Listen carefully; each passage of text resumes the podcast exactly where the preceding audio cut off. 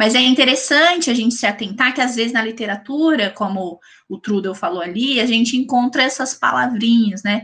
Aprendizagem informal. E, na verdade, a gente tá falando de contexto de aprendizagem informal ou de situação de aprendizagem mediada, não mediada, e etc.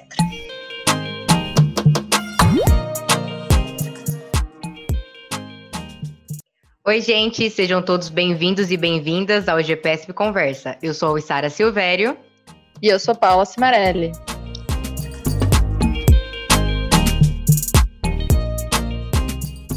Ainda essa semana a gente compartilhou com vocês o encontro que a gente teve com a professora Yura Sato para falar sobre desenvolvimento de treinadores e treinadoras, considerando a aprendizagem ao longo da vida.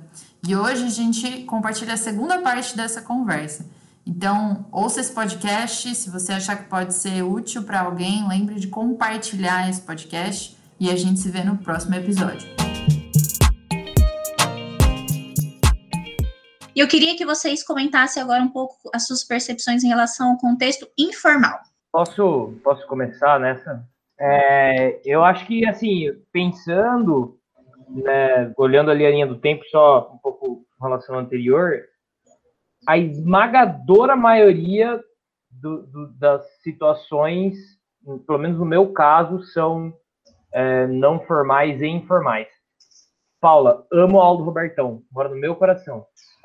Eu acho que foi a única situação, a única não, vai, mas uma das poucas situações é, dentro de um contexto formal na qual eu consegui é, internalizar as coisas que, que, estavam sendo transmitidas, estavam sendo passadas mas a esmagadora maioria é situação informal.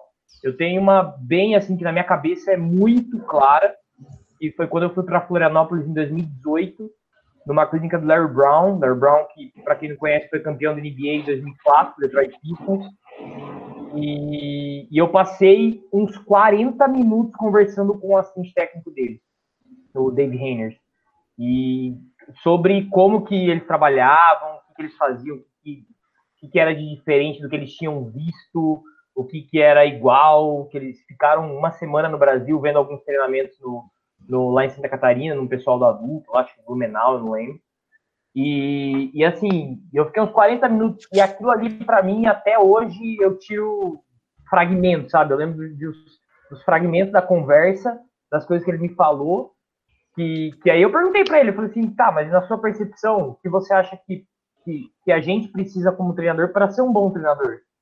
E aí, né, ele começou a desandar a falar. Então eu lembro de diversos fragmentos, assim, sabe? Então, eu tive a oportunidade, por exemplo, de conversar com o Elinho, que trabalha em Franca, é, em mesma clínica, com o Neto, já foram umas 15 clínicas do Zé Neto. E, e, eu acho que essa, essa interação que a gente tem, pelo menos no meu ponto de vista, é uma coisa que me agregou muito mais, mas muito mais do que os cursos, do que a própria clínica lá, o cara expondo o negócio, é, do que muitas aulas na graduação que eu fiz. Então, essa, acho que essa troca de experiências, essa conversa, 40, 30 minutos que eu tive foram, assim, muito, muito, muito especiais para mim. Eu levo até hoje algumas coisas que eu ouvi. É, posso, posso completar isso que o Bernão vai falar? Quando eu vou em curso também, workshop, eu anoto, tipo, um monte de coisa e tal. Aí, tipo, fica lá dentro do quarto um ano, nem lembro o que estava escrito, mas das interações a gente lembra, né? Exatamente. É, reforçando aí o que o Bernardo falou, né? O quanto que essas situações parecem impactar muito a, a nossa. a gente, né? Às vezes não só profissionalmente, mas impactam bastante meu contexto é, seria é, porque assim eu já era professor, gostava de fazer o que eu fazia, só que assim para eu descer lá para a quadra e aplicar aquilo que a gente o, o, o esporte que primeiro eu fui eu sozinho fui entender, a gente sentou numa reunião, né? A gente tinha reunião toda semana para decidir o que ia ser feito na semana seguinte. Então assim é, não era só chegar lá e descer e, e, e aplicar, mas se for fechar, eu tinha que é, criar ali a situação, eu tinha que explicar para os professores o que estava acontecendo e depois voltar no, na, na, na, no feedback e depois é, como é que eles reagiram àquilo ali. Que foi a partir, é, eles foram, depois eles foram gostando, então foi sendo possível colocar mais vezes. Mas eu estava num contexto Aí eu, é, a gente estava de troca, mas todos professores, todos formados, e era um contexto de trabalho, é, é, não era um curso. Mas, por exemplo, onde eu aprendi foi num contexto não formal, foi num workshop, numa, numa, numa clínica lá no, no SESC. Né? E é, eu, como técnico, para aprender a, a, a, a, passar, o que, eu, o que eu mais fiz foi copiar o que eu via no, no, no, no jogo ou nas orientações, ou quando eu estava jogando contra algum time, ou quando eu estava assistindo e vendo, eu ficava olhando os caras que eram mais velhos, que são já jogam mais tempo. Então, assim, é, até o aquecimento deles eu copiava, porque eu não tinha referência. Depois, é, com a faculdade entrando no, no, no aí assim, aí, claro que, é, é, é como eu já falei para a Paula, falar para o Daniel, quebrou assim, vários, várias paredes de, de vários muros para entender como, porra, como é que eu faço isso melhor, né? Porque daí era, era aquela inquietação. Aí dentro de um contexto, sei lá, para mim é formal, porque eu estava dentro da universidade, né? Não sei. Mas aquela, essa primeira parte de é, é, estar com os professores nessa reunião e, e, montar essas atividades, embora fosse só eu que aplicava, mas eram montados por todos, isso é, é eu fiquei meio assim, é, sem, não sei onde colocar, não formal ou formal o contexto, né? Você disse. É, é, é o, o, o, contexto e aí a questão da situação, né? Tá, tá legal. É, quando você fala. Claro, claro, Júlio. É, só dois comentários. Primeiro, uma crítica a alguns, ambi algum ambiente, alguns ambientes não formais que estão surgindo agora, alguns contextos não formais, de que tem muito.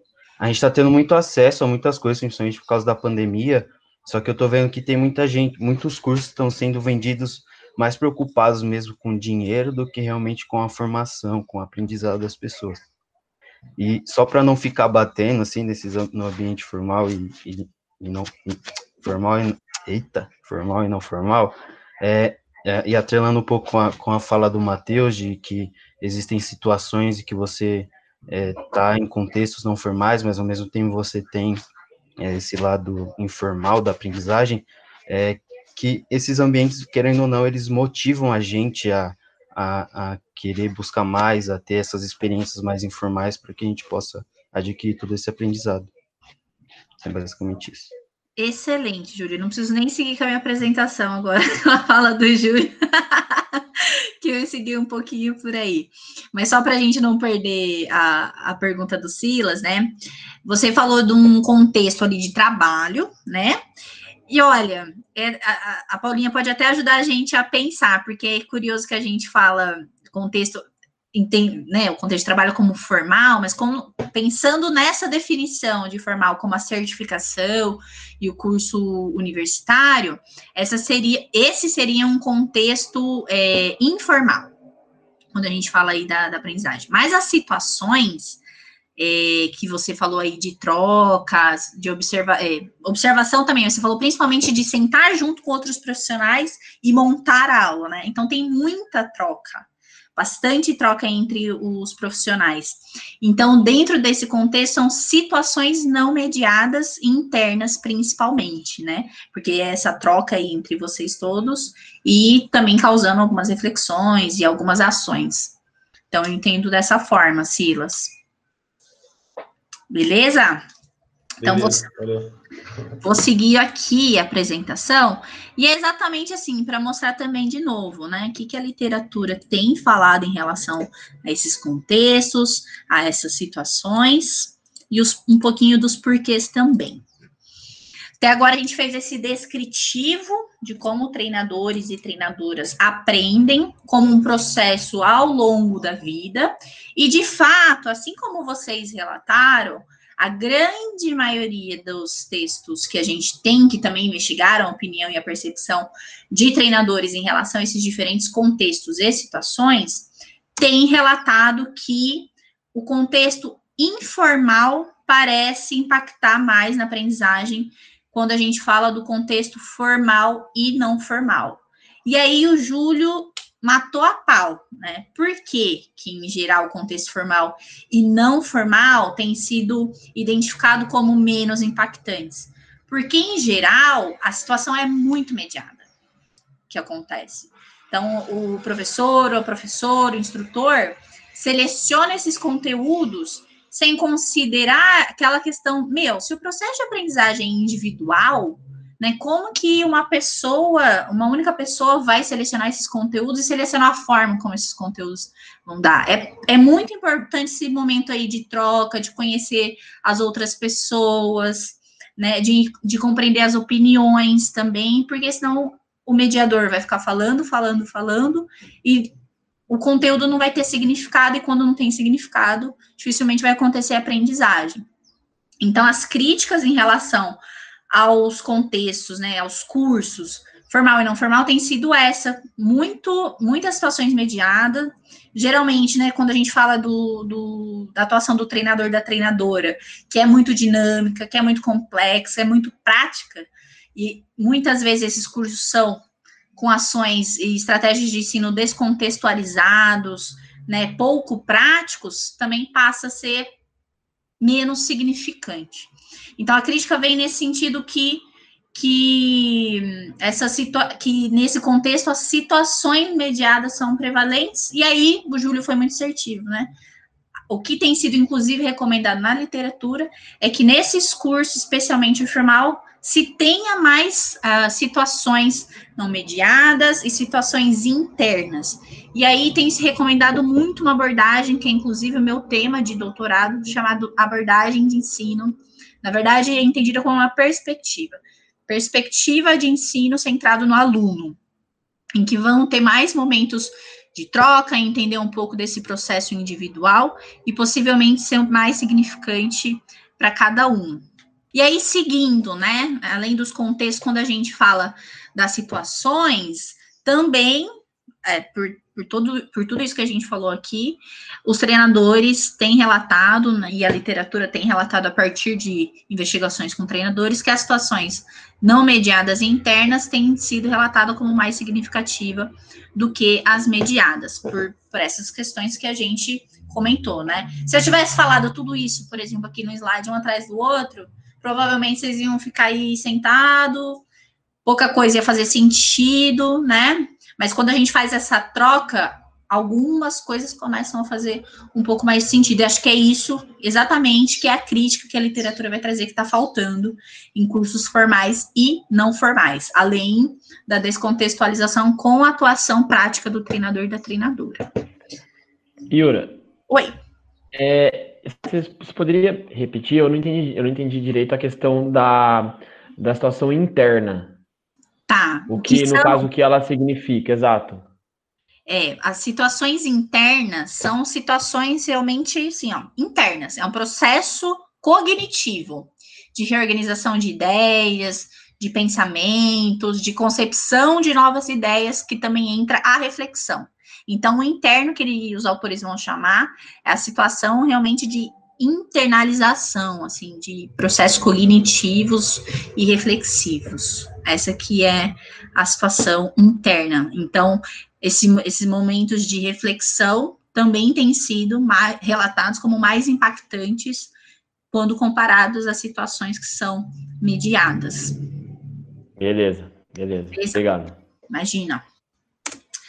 Então, né, se é, dentro de, de, todo esse, esse processo, como a gente acabou de falar, interna, tem ganhado muito destaque na literatura, quando a gente fala de desenvolvimento profissional e de aprendizagem ao longo da vida, a reflexão. Né, a reflexão, eu sei que é uma palavra que a gente ouve muito, mas é muito difícil de definir, né? Então, afinal, o que é reflexão? E aí eu queria que vocês eu não vou, eu não vou compartilhar aqui a minha tela, mas aí quando se vocês forem abrir o microfone, fala quem é, por favor, e dá um palpite aí. Fala o que, que vocês acham que é reflexão. Quem acertar defende minha tese, hein? eu sabia que, que, você ia gostar disso, Paulinha. Tô te ajudando. Nossa, vou filosofar então. Quem tá ah, falando? Desculpa. É Silas, Silas. Tá. Cara, acho que reflexão é, é você a partir de, um, de algo que te toca, é, seja para o lado bom ou para o lado ruim, você precisa parar e, e pensar sobre a, essa ação. ou sobre ou que você é, fez ou que você sofreu ou que você provocou em, em alguém. Então, é, de forma, sei lá, numa, na aula, às vezes tem, é, já aconteceu várias vezes. Eu tinha, por exemplo, ano passado eu tive uma experiência com alunos de 3 a 5 anos, que eu nunca tinha dado aula. E assim, é, um, é, é, é às vezes chorando ou tal. Então, por que que estava acontecendo aquilo? O que, que é que estava... É, por que que num dia estava de um jeito, no outro dia estava tava em outro? E até perceber que não era o problema da aula, ou enfim, acho que a questão de, da reflexão é você, eu acho que é parte de algum momento, claro, às vezes tem eu, tu, várias pessoas já você não você faz bobagem ou acontece alguma coisa, você vai parar e pensar depois, mas acho que independente da linha do tempo aí que isso aconteça, é você algum ponto que te, te tocou ali, você parar para pensar é, no como fazer melhor ou como mudar, alguma coisa nesse sentido. Muito bom, Silas é, algo que toca, deixei até aqui anotado essa palavrinha. Alguém tem alguma opinião semelhante, acrescentar ou ser diferente? Bom, eu vou falar o que eu acho. Quem é, por favor? Eu digo. Boa, é para falar o que acha, é isso aí. É, eu penso que a reflexão é uma desconstrução, é, se desconstruir uma ideia em busca de uma resposta. Vou dar um exemplo aqui da nossa linha do tempo. É, eu tava, eu estava refletindo há um tempo atrás o que é o Rodrigo, e essa linha do tempo eu desconstruí todo o Rodrigo para descobrir quem é. Então, eu acredito que a reflexão ela seja uma desconstrução de algo que você tem, uma, uma ideia que você tem em busca de uma resposta. Boa, legal. Poxa, a galera tá sendo objetiva aqui, hein, Paulinha? Já anota tudo aí para tua tese, achei legal. Povo bem treinado. Tô brincando. e aí, alguém tem mais alguma coisa a acrescentar? Não, eu acho que é, é, é bem você, assim, na, na questão do desconstruir, eu gostei disso, porque, assim, eu acho que é o desconstruir, na verdade, não é você é, tirar, né, começar do zero, mas sim considerar aquilo, né, meio que é, entender o que, o que você fez positivo ou negativo, entender uma situação e aí é, investigar aquela situação, só que você com você mesmo, entendeu? Então, você vai investigar uma situação que aconteceu ou uma prática sua, com você com você mesmo e a capacidade de você entender a situação e, no caso, faz, no processo de reflexão, entender quais pontos negativos e positivos pode levar daquela situação e como você pode é, atuar em situações semelhantes futuras de acordo com esse processo que você fez, é, no caso, nessa, nessa situação. Muito bom. Tem uma, aí a falou pode... agora? É o Silas, é o Silas, desculpa. Mas quem é... falou antes é, foi o Matheus. Beleza, obrigada. Mas é, pensando nisso que o Matheus falou e que o, que o Rodrigo falou dessa desconstrução, às vezes é preciso também ir para ou para um contexto ou para uma situação né, formal, de, onde você talvez é, precise estudar para buscar essa reflexão. Às vezes não vem sozinho, como o Matheus, talvez em alguns momentos a gente com a gente mesmo, mas às vezes só a gente não basta. Talvez hum. precise de, de alguém aí, ou, é, sei lá, um livro, um vídeo, um filme, não sei, um curso às vezes o processo de reflexão é, é, é longo. Sim, você diz algo que vai, é, inclusive, na verdade, algo que vai provocar isso que você falou, vai te tocar, né? Ou vai te provocar. É, eu, é, eu, eu tô pensando, eu tô pensando assim que você às vezes chega num certo momento, numa certa situação dessa reflexão, que é, tô falando isso pelo, pela seguindo a linha do Mateus, quando ele fala da gente com a gente mesmo, mas tem uma, acho que tem um momento que não vai não vai bastar, você vai precisar de alguém que talvez tenha um pouco mais de conhecimento. Aí você vai buscar alguém que saiba sobre aquele assunto, que domine aquele assunto, que, é, por exemplo, eu não manjo de basquete, mas eu quero aprender a, da, a, dar aula. Então eu vou, sei lá, vou conversar com a Paula, vou conversar com, com, com o Perna para ver, é, pô, me explica, me, me ensina, me ajuda a entender. Porque até eu li, já li, já li sobre, fui atrás, pensei, mas pô, não vai, falta alguma coisa. Então, acho que. Legal. Eu, eu posso completar rapidão? Sim, pode. concordo, é o... concordo com o Silas plenamente. Acho que, na verdade, a gente tem que entender que o processo de reflexão, o processo de reflexão, ele não é apenas nós com nós mesmos, mas ele, ele tem várias etapas, né? Que elas vão se comunicando. Então, uma etapa é, é, é nós com nós mesmos, a outra é buscar é, é, referências, buscar é, outros profissionais ou buscar algumas fontes que vão justamente responder aquilo que já foi falado aqui, né? Acho que foi o seu o Silas antes que falou, né? Responder aquilo que você está buscando. Então, na verdade, acho que é um, na verdade, é um processo com várias etapas, né? E completando esse insight que, o, que a fala do Silas me deu aqui. Legal, muito bom, Matheus. E aí, assim, é, já, como vocês trouxeram essa discussão, uma coisa a gente precisa pensar assim: tudo vem, acaba sendo definido, colocado em caixinhas de novo, né? Mas o processo é muito complexo. A gente tende a separar as coisas para investigando, entendendo e conceituando, né? Esse é um pouco do processo da ciência.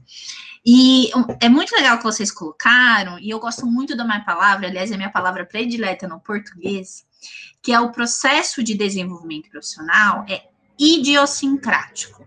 Exatamente essa palavra, que é muito individual de acordo com os interesses e de acordo com que cada pessoa é, corresponde ou responde à, situação. Então, vai ter momentos em que, poxa, eu não, não tenho uma resposta e vou procurar, né? É, como vocês citaram, N fontes aí. Esse processo da procura em si não é a reflexão, né? Então, esses momentos que tem com outras pessoas ou com outras coisas, né, são essas situações aí de aprendizagem. E aí tem que entender que a reflexão em si é um processo interno, e por ser um processo interno de organização cognitiva, é individual, né? Mas assim, tô colocando de uma forma simplista. E aí eu provoquei vocês a trazer assim, o que é a reflexão, e de fato é um termo muito abrangente. Eu trouxe um vídeo que é bem rápido, bem curto. Ele já é curto, mas vou, vou mostrar só um trecho que é bem legal, que é uma entrevista com diversos doutores em que eles relatam o que eles entendem por reflexão de acordo com a experiência, né, de muito tempo de estudo sobre o assunto. Vou deixar disponível a apresentação, vocês podem olhar. E aí, eu gosto do que essa última professora fala, né? Primeiro, que não há uma definição fechada, porque existem muitas perspectivas quando a gente fala da reflexão. Mas aí eu fiz uma brincadeira aqui de juntar o que vocês falaram com algo que ela falou também. Então, como se fosse. Eu, na verdade, queria construir isso em conjunto, mas o tempo está um pouquinho curtinho, que a gente foi debulhando em outras discussões, mas tudo bem. Então, eu brinquei aqui de unir um pouco do que o Matheus falou, do que o Silas falou, e até um pouquinho do que, que ela falou aqui. Que seria algo como ação intencional de entender ou compreender uma situação provocada por algo que nos toca. E vai provocar uma construção ou desconstrução de algo, é, colocando o que o Rodrigo comentou também. Então, seria como uma, a partir do que a gente falou aqui, a partir um pouquinho também do vídeo, como uma definição nossa aqui. E aí, posso até compartilhar com vocês de novo. E ela falou de uma coisa muito legal, que também tem bastante na literatura de formação de treinadores, desenvolvimento profissional de treinadores, que é essa reflexão em ação, sobre a ação e para a ação. Acho que é muito legal quando a gente consegue completar, é, completar não, mas chegar nessa reflexão para a ação, que é entender, então, né, a partir de uma situação que eu estou vivenciando, que eu vivenciei, quais seriam os próximos passos. Basicamente, a literatura, quando a gente fala de reflexão é, em formação de treinadores tem seguido por esse caminho, né? Então, é refletir, né? Tentando compreender, investigar, construir, é, desconstruir, mas tentando já planejar quais são, então, meus próximos passos. E aí, uh, eu acho muito legal, eu não sei se a Paulinha já passou com vocês, falar sobre o processo reflexivo de Gibbs, que é um processo simples, mas sistematizado para que a gente passe exatamente por isso. E aí já, já é, a gente está falando de uma reflexão sobre alguma ação que aconteceu, né? Então, tentando identificar, compreender essa situação, como o Matheus falou, falou, e planejar os nossos próximos passos a partir daí. E aí foi bem legal o relato do Sila, se eu não me engano, né? Que trabalhou com criança de 5, 3 e 5 anos, não estava entendendo por que, que eles choravam, e aí foi entender a situação, né? Então, na próxima vez que eles chorarem, qual vai ser a sua, a sua ação? E aí, esse processo reflexivo de Gibbs ajuda a gente, tanto enquanto treinadores professores, como, na verdade, em qualquer âmbito da vida. O que, que é esse processo, para a gente encaminhando aí para o final? Começar pensando, né? O que, que aconteceu nessa determinada situação? É uma descrição de fato da situação. Quando a gente fala de descrição, aí não tem ainda nenhum tipo de julgamento, mas de relato da situação colocar suas percepções, seus sentimentos, né? Então, quais foram os meus pensamentos? Quais foram os meus sentimentos? Poxa, eu vi aquelas crianças de 3, 5 anos chorar, eu fiquei desesperado. Enfim, ou desesperada. Coloquem também essas questões afetivas, de sentimentos, de pensamentos também. Aí sim, avaliar a partir dessa descrição, a partir desse, desse relato dos seus sentimentos, o que, foi bom que aconteceu naquela situação e o que, poderia ter sido melhor em relação às suas ações naquela situação. Né? O que, foi bom, o que, eu fiz de bom que, que eu poderia ter feito melhor? Numa situação de treino, né? Aconteceu algum conflito, ou meus atletas não estavam entendendo determinado jogo, determinado exercício. O que, que eu fiz de bom? Pode ser que tenha tido algo bom, é sempre bom a gente pensar nisso também, e o que poderia ter sido melhor.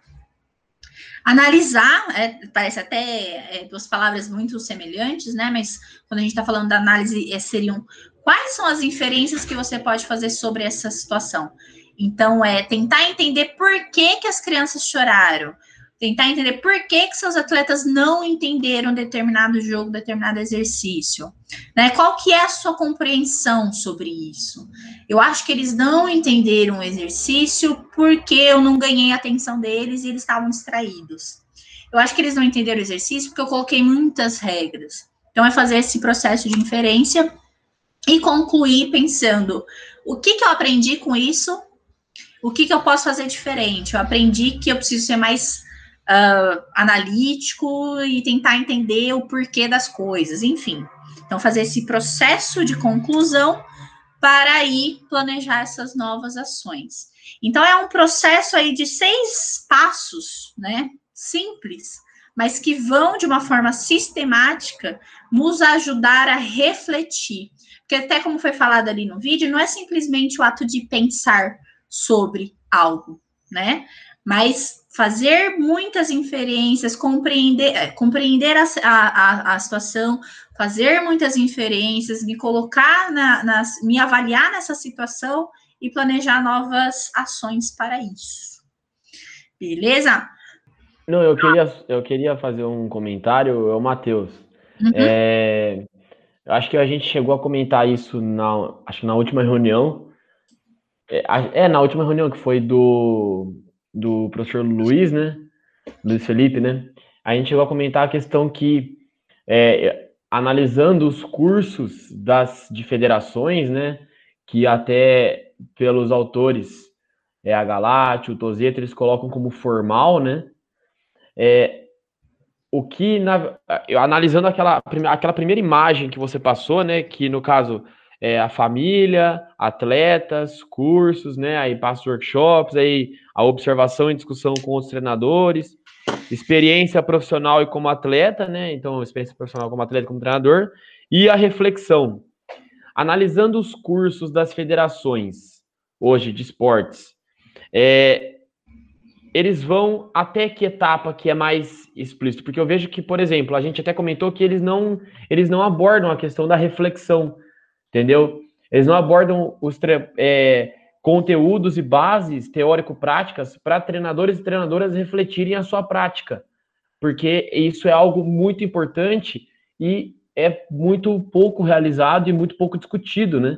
Até em questões de cultura vencedora que, a gente, que, que eu comentei, que é os treinadores vencedores, é, colocam isso, colocam que a reflexão é fundamental para que eles consigam ter esses resultados, né?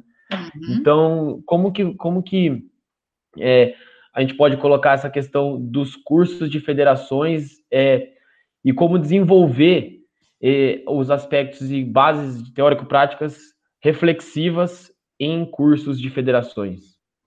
Legal, Matheus tem inclusive um pouquinho em relação com o que eu estou tentando desenvolver na minha tese, mas com certeza vai ter muito mais com o que a Paula vai começar a desenvolver. Como a literatura é, de formação de treinadores e treinadoras é muito recente, esses relatos também são recentes. Né? E, de novo, aqui no Brasil tem a obrigatoriedade da obtenção da graduação e não tem muito essa cultura das licenças, a não ser o futebol. Em outros países já tem essa cultura das licenças. E como são características um pouquinho diferentes. A literatura vai dizer um pouquinho mais sobre a graduação. Aqui a gente não tem muito sobre federações, confederações aqui, que é diferente no, em outros países, porque parte daí, né?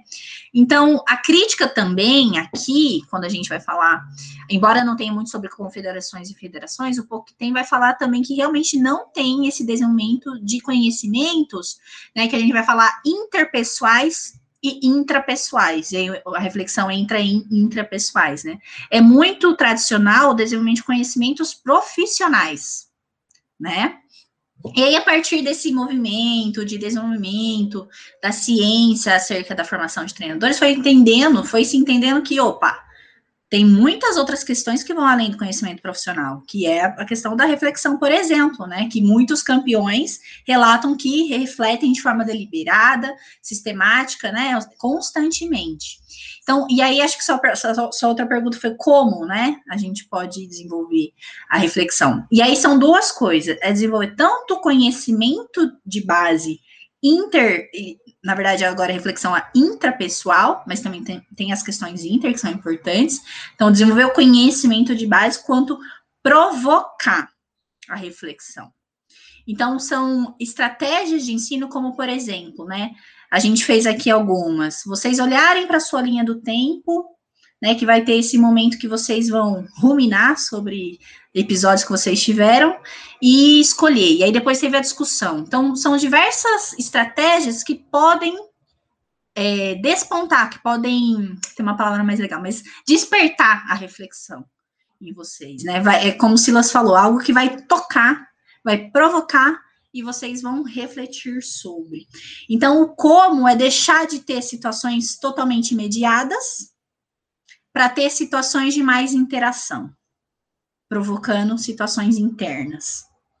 Então, são muitas estratégias que a gente pode desenvolver aí, é, aliás, que estão sendo estudadas, a Paulinha vai se aventurar nisso aí, para tentar aplicar no contexto universitário, mas é de fato o desafio da nossa área. Perfeito, perfeito. Muito Beleza. Bom. Valeu. Gente, a gente seguiu, a gente tem uma reunião, né, Paulo? É, daqui 10 minutos. É. Mas eu quero agradecer a Yu e dizer que o caminho que precisa ser tomado, vocês já estão tomando, né? Que é a gente ser, tornar o nosso pensamento crítico, né? E não ser a reflexão só como uma ferramenta. Eu pego uma caixa de ferramentas e eu uso. Não, eu me torno uma pessoa que é crítica, que que pensa sobre os próprios pensamentos, que duvida sobre as próprias crenças. Acho que aí a gente vai ser melhores treinadores, melhores professores, por aí vai. Só para não deixar não finalizado aqui, né? Eu claro. compartilho, eu, te, eu deixei até uma sugestão dos cais reflexivos, que ajudam um pouco nos treinos, mas acho que foi como tinha que ser, na, com as nossas trocas, compreendendo o que cada um entende também já sobre o assunto, né? E deixei também ali meu e-mail, mas imagina, né? Pela Paulinha, vocês podem também mandar alguma mensagem, Instagram, enfim. Fico super à disposição de vocês. Eu agradeço aqui o espaço. Que isso, hein? A gente que agradece.